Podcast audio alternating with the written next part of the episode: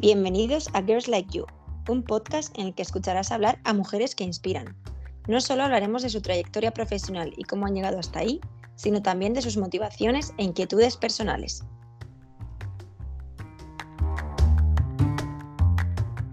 Bienvenidos un día más a Girls Like You. Nuestra invitada de hoy es Beatriz Hernández. Beatriz es de Valencia, estudió Derecho y Bolsa y es analista de fondos en ATL Capital.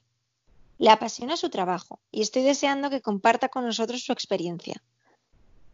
Hola Beatriz, ¿cómo estás? Hola Teresa, pues muy bien, la verdad es que muy contenta de participar en esta iniciativa de Girls Like You y nada, pues espero poder ayudar a los oyentes del podcast a conocer un poco más sobre el trabajo de un analista de fondos. Y muchísimas gracias por tu presentación.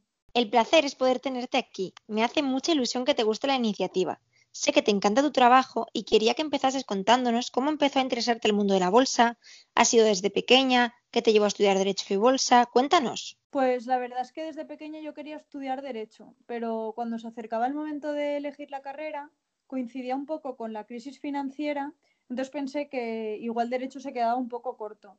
Entonces, para ampliar mis, mis posibilidades, dije, bueno, pues lo combino con ADE, ¿no? Que era lo más común. Lo que pasa es que cuando estaba en el último año del cole vinieron a darnos una charla los del IEB, que son los del Instituto de Estudios Bursátiles, a mi colegio y nos contaron pues que había una modalidad que era derecho y un máster en bolsa y la verdad es que me encantó esta idea de, esta doble titulación, ¿no? desde muy pequeña me había llamado toda la atención todo el tema de la bolsa, del mundo bursátil pero la verdad es que no era consciente de que se podía estudiar desde, desde tan pronto, ¿no? Así que nada, pues preparé las pruebas de acceso a la universidad y el año siguiente ya empecé. ¿Y con tu experiencia? ¿Qué dirías a alguien que está dudando si estudiar Derecho y Bolsa? Pues yo creo que Derecho y Bolsa son carreras que se complementan y lo, lo que más me gusta es que son como muy prácticas en la vida diaria, ¿no? Entonces, eh, ahora en mi universidad, en el IEB, hay una nueva modalidad que es eh, Derecho ADE y Máster en Bolsa. Y la verdad es que si a día de hoy pudiera elegir, eh, yo creo que elegiría esta opción porque me parece como más completa. Supongo que combinar Derecho y ADE es algo más típico, pero eh, en cuanto a la bolsa siempre he creído que es algo pues, que te llama la atención o no. Entonces hay gente que lo ve muy abstracto y sin embargo pues los que nos dedicamos a ello pues nos suele apasionar, ¿no? Pero desde luego que si hay alguien que le gusta todo el tema de la bolsa, lo recomendaría 100% estudiar esto. Y hablando ya de tu carrera profesional, Beatriz, ¿cómo has acabado siendo analista de fondos en ATL Capital? Pues supongo que, em, bueno, te voy a contar un poco mi trayectoria. Yo al principio, cuando empecé a estudiar eh, Derecho y Bolsa, no sé si era por las películas, pero yo tenía unas altas expectativas y que yo quería ser trader o broker o algo de esto. Sin embargo, eh, conforme iba avanzando la carrera, yo iba compaginando con algunas prácticas. Entonces, estuve en una sociedad de valores, luego estuve en el departamento de renta variable de bolsas y mercados españoles, también estuve trabajando en áreas de divisas y en un banco de inversión y al final me di cuenta que nada me convencía. Eh, mi primer trabajo serio fue en el departamento de derivados de bolsas y mercados españoles porque me llamaron años más tarde y aunque he reconocer que, que me gustó mucho y aprendí, me parecía un poco monótono y sobre todo echaba de menos como esa parte de análisis y de gestión de los mercados financieros. Y fue justo en ese momento cuando me salió la oportunidad de ATL Capital y la verdad es que ahora estoy encantada con mi trabajo porque mm, siempre ocurren cosas nuevas en los mercados, nuevas oportunidades y es como que cada día es una cosa nueva. Me interesa mucho esto que cuentas de que cada día es algo nuevo y que siempre está cambiando. Te quería preguntar, ¿qué hay detrás de un analista de fondos? Tienes que estar informada y al día de todo. ¿Cómo consigues hacerlo?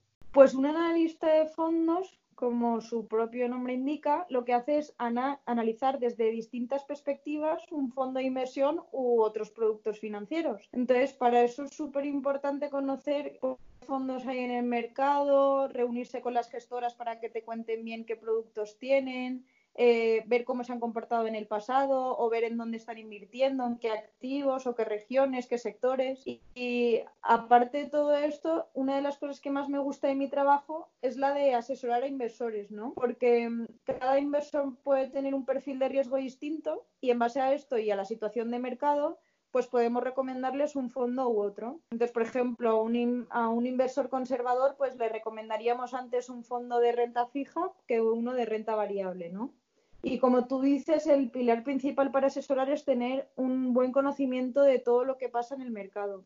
Por eso todos los días en ATL Capital lo que hacemos es leer la prensa para estar bien informados.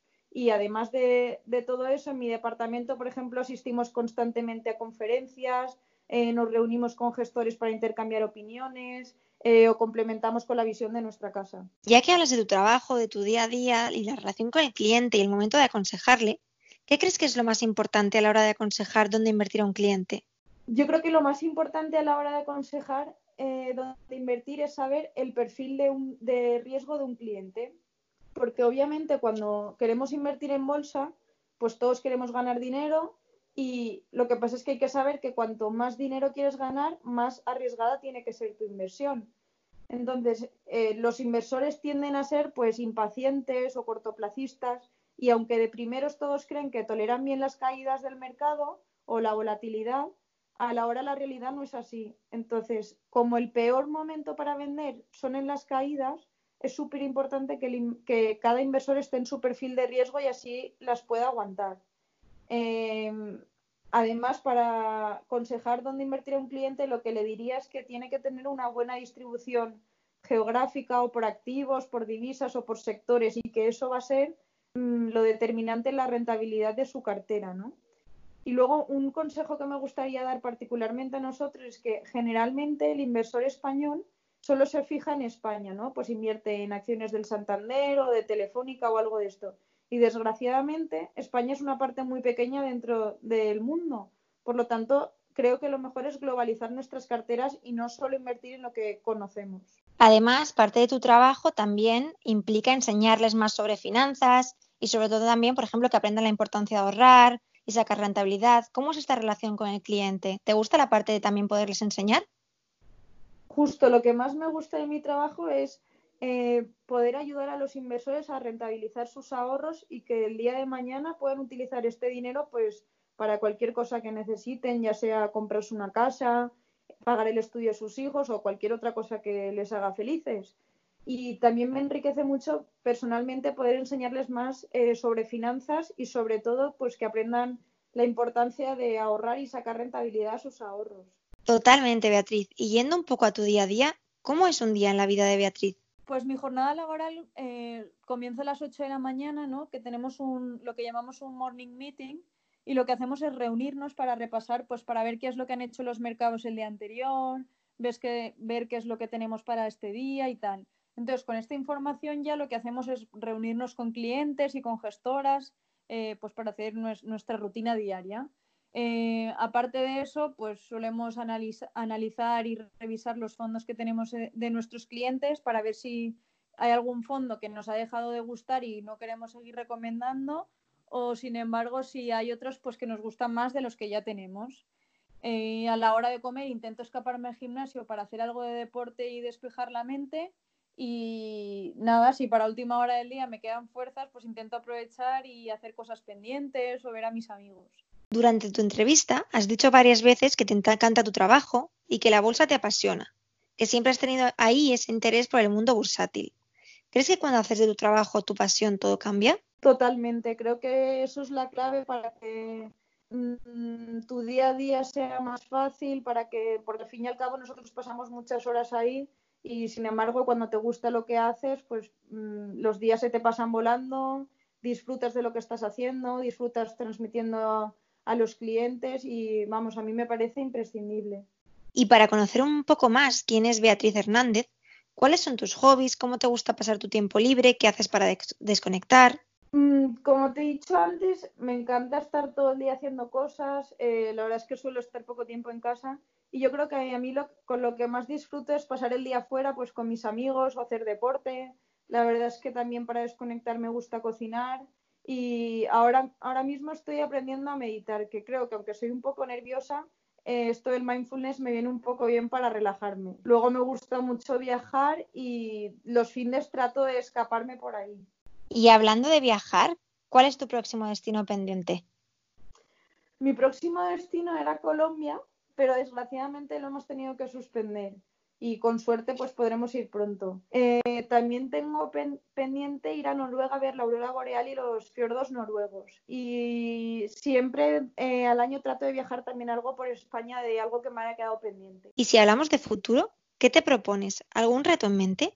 Mi primer reto en mente es poder tener un mayor conocimiento de los mercados financieros porque al fin y al cabo yo solo tengo seis años de experiencia y creo que todavía me queda mucho por aprender y la verdad es que pasar por una crisis financiera pues va a poder enseñarme muchas lecciones, mm, más que nada porque son los momentos donde hay más volatilidad de mercado y creo que es cuando más templanza hay que tener eh, respecto a nuestras inversiones. Y aparte de esto, a nivel personal, me gustaría mejorar en mis capacidades para transmitir y comunicarme, porque creo que eh, una parte de mi trabajo es súper importante la manera de expresarme para transmitir pues, esa confianza al inversor y pues bueno, me gustaría hacer algún curso, algún curso en este aspecto.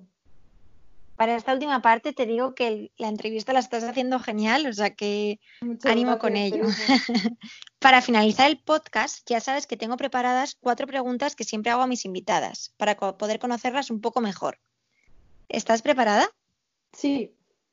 Una persona que te inspire, Beatriz. Pues la verdad es que cuando estaba preparando esta pregunta mm, no sabía muy bien Em, qué decir, pero luego estuve pensando y digo, en, mi día a día un referente para mí es mi novio porque él es súper persistente y constante y cuando quiere algo, pues trabaja duro y, no para hasta que lo consigue, ¿no? Y la verdad es que eso me, me motiva mucho. Y otra persona que me inspira, que he visto igual mucho al ser valenciano, es Juan Roch. Y lo que más me gusta es cómo ha sido capaz desde construir con algo muy pequeño a un imperio como, como tiene ahora, ¿no? ¿Una frase que te motive? Mm, una de Woody Allen que es las cosas no se dicen, se hacen porque al hacerlas se dicen solas. Creo que ahora mismo estamos en un mundo en el que todo el mundo quiere hacer cosas o quiere cambiar algo, quiere mejorar, pero realmente nunca dedican el tiempo necesario para que esto ocurra. Por lo tanto, creo que esta frase nos, nos describe muy bien en general a todos. Me encanta tu frase, estoy súper de acuerdo. Y hablando de consejos, ¿cuál es el mejor que te han dado? Pues que equivocarse es de humanos. Eh, muchas veces me he sentido frustrada por no conseguir algo, pero creo que en realidad es una señal de que lo hemos intentado y creo que es súper importante aceptar que no siempre podemos conseguir todo a la primera y que hay veces que cuesta más conseguirlo. Si pudieses volver atrás, ¿qué le dirías a Beatriz el día que terminó la universidad? Uf, pues yo creo que el mayor consejo que me diría es que paciencia, que hay veces que hay que bajar un escalón para coger impulso y ver las cosas más claras. Muchas gracias por compartir tu experiencia y estar con nosotros hoy. Te deseo todo el éxito del mundo en lo profesional y también en tu vida personal. Estoy segura de que conseguirás todo lo que te propones. Muchísimas gracias a ti, Teresa. Un placer colaborar contigo y de nuevo enhorabuena por esta iniciativa.